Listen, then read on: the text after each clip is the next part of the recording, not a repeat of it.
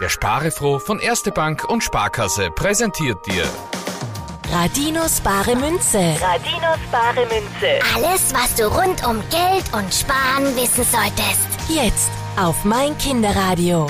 Martin, sechs Jahre alt, aus Wien 23, hat uns ein Mail an sparefroh.meinkinderradio.at geschickt.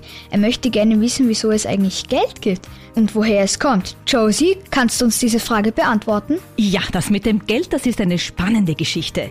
Machen wir am besten eine Reise in die Vergangenheit, damit wir sehen, wo das Geld herkommt. Begonnen hat alles damit, dass die Menschen schon immer Hilfe oder Dinge von anderen benötigt haben. Vor vielen tausend Jahren hat es noch keinen Supermarkt und kein Einkaufszentrum gegeben. Die Menschen haben einfach Dinge untereinander eingetauscht, so wie das heute viele Kinder machen, zum Beispiel mit verschiedenen Sammelpickerln. Du gibst etwas, wovon du viel hast, her und bekommst das, was du brauchst dafür. Früher haben die Menschen zum Beispiel Äpfel gegen Mehl getauscht oder Eier gegen Kleidung. Später haben sie begonnen, auch schöne Muscheln zu sammeln und mit diesen zu bezahlen, fast schon so wie mit Geld. Dann kamen auch Bernstein oder Kupferstücke und Schmuck als Zahlungsmittel dazu.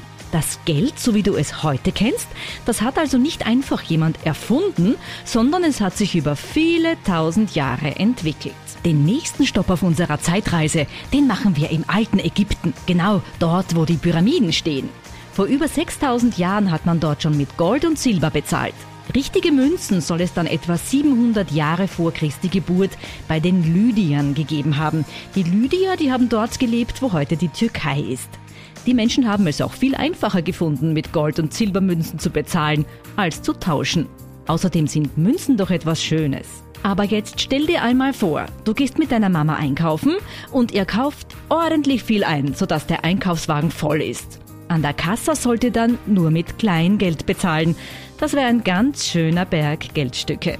Die Münzen hätten sicher nicht im Geldtaschel deiner Mama Platz. Darum gibt es ja jetzt Papiergeld, oder? Wo kommt das denn her und wer hat die Idee gehabt? Deine Frage, die führt uns gleich zur nächsten Station unserer Zeitreise.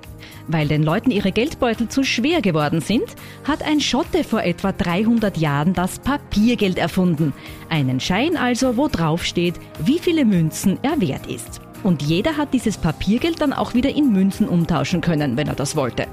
So, damit aber zurück ins Jetzt. Bei uns gibt es Euro und Cent als Kleingeld. Hast du eigentlich ein Sparschwein? Und klimpern da schon richtig viele Münzen drin? Sicherlich viele, viele kleine Centmünzen, aber vielleicht auch ein paar Ein- oder gar zwei Euro Münzen. Wenn das Sparschwein voll und schwer ist, dann kannst du damit zur Bank gehen und das Kleingeld von einem Automaten zählen lassen.